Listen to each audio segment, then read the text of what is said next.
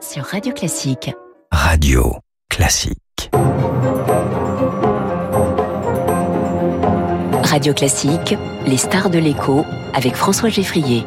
En direct et en vidéo sur le Twitter de Radio Classique, les stars de l'écho avec ce matin. Patrick Bléton, bonjour. Bonjour. Bienvenue sur Radio Classique, président exécutif de SOR, 20 millions de consommateurs desservis dans le monde, 9000 collectivités, 2 milliards d'euros de chiffre d'affaires. On, en, on est au, au 19 juillet, en pleine canicule sur une partie de l'Europe. Quelle est la situation de l'approvisionnement en eau à ce jour? Bah, Déjà, je vais essayer de vous rassurer. Je dirais l'ensemble de la profession est complètement organisée aujourd'hui pour euh, pallier des risques de crise euh, cet été. Nous avons beaucoup appris euh, de 2022. C'est une réalité. En 2022, c'est 2 millions et demi de personnes qui ont souffert de, manque d'eau. Aujourd'hui, l'ensemble de la profession s'est organisé, à la fois avec les préfets, avec, je dirais, les collectivités, mais également avec les agences de l'eau, où il est clairement, je dirais, on est dans une situation totalement maîtrisée euh, globalement. On s'est préparé, ça veut dire quoi? Vous avez prévu des camions citernes On sait que chaque été, aujourd'hui, il y a des villes qui n'ont plus que ça pour euh, s'approvisionner en eau potable. Alors, il y a différentes façons de se préparer. Déjà, je dirais, il y a les effectifs. Hein, c'est 28 000 personnes qui sont sur le terrain au niveau de l'ensemble de la profession, 7 500 pour le groupe SOR. Ensuite, nous faisons ce que l'on appelle des, des tests à blanc euh, sur les réseaux hein, euh, pour gérer ça. Euh, on travaille aussi, et SOR bénéficie d'un savoir-faire en termes de prédictabilité avec une de nos filiales qui s'appelle Imagio, sur la gestion des nappes phréatiques. On sait qu'aujourd'hui, à peu près 60% des nappes sont en dessous du niveau normal et de pouvoir préparer les collectivités à d'éventuels risques. Et puis, bien sûr, en, euh, l'ultime recours, euh, c'est l'alimentation de certaines collectivités avec des camions citernes. Ou, euh, Et ça, c'est le cas aujourd'hui en ce moment? On est organisé pour ça. Aujourd'hui, c'est pas le cas hein, pour l'instant, hein, donc ça c'est totalement, je dirais, maîtrisé. Mais on préfère que j'ai anticipé euh, ce, ce risque sur les, éventuellement sur le mois d'août. Est-ce qu'en période de forte chaleur, précisément, le réseau lui-même souffre au-delà d'une certaine température? Est-ce que ça peut mettre en difficulté les, les canalisations, comme on le voit pour les trains avec les caténaires qui, qui souffrent? Alors, je vais pas faire de comparaison avec le train. La, seule comparaison que je pourrais faire avec le ferroviaire, c'est peut-être le manque d'investissement. Aujourd'hui, nous avons un réseau qui a plus de cinq- 50 ans d'âge en moyenne, hein, euh, et donc il nous faudra à peu près 6 milliards par an pour rénover ce réseau. Et avec 6 milliards par an, euh, on- ça nous prendrait quasiment 50 ans. Donc Quand vous dites 50 ça- oui, donc revient on- assez ouais. souvent. Voilà. Et quand vous dites ça, 50 ans de moyenne d'âge, vous parlez, j'allais dire, des, des gros tuyaux, des canalisations euh, maîtresses, les, les lignes à haute tension de l'eau ou, Exactement, euh, les lignes à haute tension ou de les l'eau. tuyaux jusque euh, sous le robinet chez le Non, particulier non, non, je parle des lignes à haute tension de l'eau, donc Ouais. des, des véritables canalisations. Donc ça, c'est un sujet. Aujourd'hui, on rénove que 0,6% hein, de ce réseau, donc c'est très très peu. Et on voit que le réseau souffle, le réseau vieillit. Et je pense que dans le plan d'action, dans le plan du gouvernement, donc il y a une grosse partie des investissements qui seront dédiés à la rénovation du réseau, euh, qui est une priorité. Et les montants annoncés sont euh, à la hauteur de ce qu'il faut? Ah bah, si vous voulez, il y a différentes façons de voir les choses. Quand on parle de 2 milliards sur le plan vélo et on parle de quelques centaines de millions sur le plan haut, je pense qu'il euh, faut être... euh, Vous estimez qu'on n'a pas mis la priorité au bon endroit? Je pense qu'il faut, au niveau de priorité, je pense que l'on doit apprendre un petit peu des erreurs du passé en termes d'investissement sur les réseaux et, et renforcer le sujet. Donc ça, c'est une priorité numéro un. Sachez une chose, c'est qu'aujourd'hui, c'est 20% de fuite sur le réseau. Oui. Donc 20%. On va y revenir. Voilà, c'est... Et est-ce que, euh, Patrick Bléton, la France est en train de devenir un pays semi-aride? On entend un petit peu ce terme revenir. Est-ce que Paris euh, est en train d'arriver au climat de Séville? Non, non, non, pas du tout. Je pense que euh, on n'en est pas du tout là. Aujourd'hui, la France euh, est le pays où l'eau, je dirais, le plus contrôlé au monde. Hein, donc, il y a un niveau qualitatif qui est déjà exceptionnel en France. Un niveau quantitatif, c'est une histoire de gestion. On doit changer nos habitudes. On voit aujourd'hui clairement qu'on a pu changer nos habitudes sur l'énergie, consommer moins cet hiver. Je pense qu'il est important aussi de prendre conscience de ce qui se passe aujourd'hui. Euh, on a lancé récemment avec le groupe SOR, je dirais, une consultation nationale pour avoir un retour et sensibiliser également, euh, je dirais, nos, nos concitoyens sur le sujet de l'eau. Sur la plateforme make.org, vous appelez chacun à, à fournir des idées. Hein. Voilà, exactement. Je pense qu'il est important que chaque euh, personne puisse donner une idée. Euh, et ça fait aussi partie de cette sensibilisation et qu'on pourra, en, dirais, extraire un plan d'action très précis Et là, est-ce qu'il y a déjà des idées, soit nouvelles qui émergent, soit qui feraient consensus? Ah, je, vais vous donner une idée simple. Je pense que le consensus, déjà, euh, un consensus très simple. euh, le matin, au lieu de prendre une douche de 10 minutes, on peut déjà en prendre une de 5 minutes et je pense que ça suffit. Euh, c'est la réduction, la, la gestion de l'eau au quotidien dans les foyers est importante.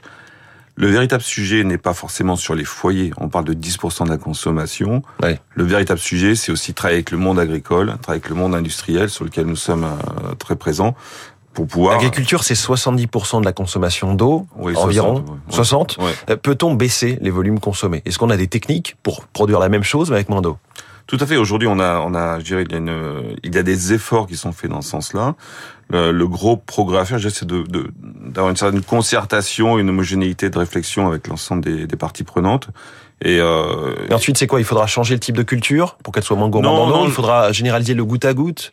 Je pense que dans, dans, dans le monde aujourd'hui, notamment aux Pays-Bas, vous pouvez voir certaines technologies aujourd'hui euh, issues de, de, du, du, goutte à goutte qui nous permettent d'avancer, d'avoir une agriculture, je dirais, optimale en termes de consommation d'eau. Je pense que l'on doit continuer dans ce sens-là.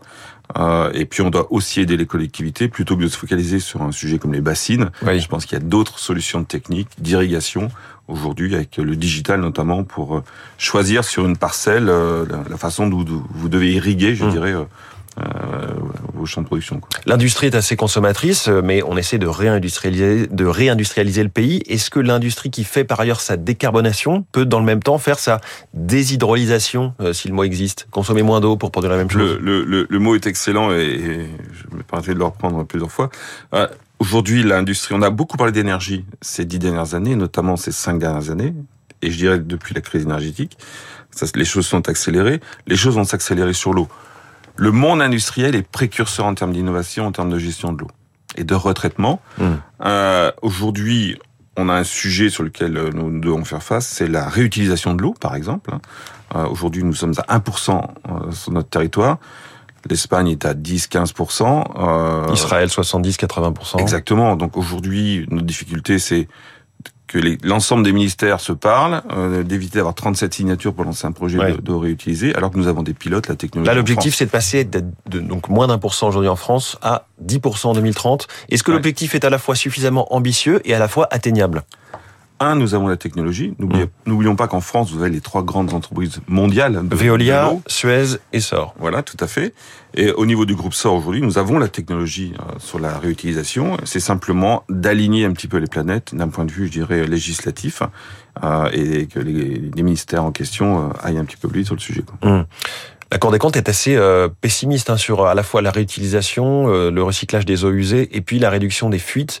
Elle, elle nous a dit avant-hier, il faut avant tout jouer sur le levier de moins consommer. Ça, c'est le premier levier. Oui. Vous avez plusieurs leviers hein, dans une situation. Mais elle, en gros, elle estime que le reste serait trop coûteux. Il faut faire des investissements, mais que la, la vraie économie d'eau, elle est dans celle qu'on ne consomme pas. La vraie économie d'eau, la première, c'est l'eau que l'on ne perd pas. Ouais. Voilà. Donc on va commencer par vous ça. Vous dites c'est vraiment les fuites. Voilà, Il la faut traiter des ça. fuites, c'est un vrai, véritable sujet. Aujourd'hui, on a le groupe SOR a investi 150 millions sur le digital pour faire de la maintenance prédictive et je dirais avoir un, un meilleur travail sur la partie réseau. Ça, c'est le premier sujet. Il y a un sujet éducatif dont je parlais tout à l'heure, sensibilisation. On a vu avec l'énergie ce qui a pu être fait sur notre territoire. Et ça, les choses changent ou pas? Parce que vous avez lancé une ouais. consultation, le gouvernement, euh, il y a un mois, a lancé aussi une campagne de, de sensibilisation. J'imagine que vous n'avez pas vu un effet massif, mais est-ce que, au long cours, vous croyez au travail de, dire, de rééducation de chacun de nos comportements? Écoutez, j'étais récemment dans la ville d'Agen où on a été capable d'économiser sur un an quasiment l'équivalent de 27 bassins olympiques. Donc aujourd'hui, les collectivités sont pleinement investis sur le sujet et les, les élus se sentent concernés. Je veux dire, on, on, parle beaucoup d'énergie à cause du, du prix de l'énergie. Ouais. Aujourd'hui, on, on, arrive sur l'eau, on ne parle pas de prix de l'eau, on parle de, je dirais, du, du coût d'investissement nécessaire à protéger, je dirais, nos concitoyens pour qu'ils aient de l'eau tous les jours dans les années à venir. Est-ce qu'on est prêt à supporter le prix, euh, l'augmentation éventuelle du prix de l'eau que, que devraient amener les investissements nécessaires? Ah, Je pense qu'il il faut relativiser sur le, sur le prix de l'eau. Aujourd'hui, on est à moins de 2 euros en France euh, par foyer. Donc on. Je Mais on sait que dans une période où on a le sentiment que tout augmente, voilà. la fameuse expression, euh, chaque hausse est, est difficile à, à, encaisser. Chaque hausse, vous avez tout à fait raison, mais je pense que le. le, le... Mais vous, vous nous dites, il y aura forcément, il y a besoin d'investissement et donc de quelque part augmenter le prix. Il y a besoin d'investissement, il y a besoin de réorienter des investissements peut-être globaux d'un point de vue gouvernemental sur la partie réseau. Euh, et ça, c'est ça, c'est le sujet prioritaire pour l'ensemble, mmh. je dirais, des collectivités aujourd'hui.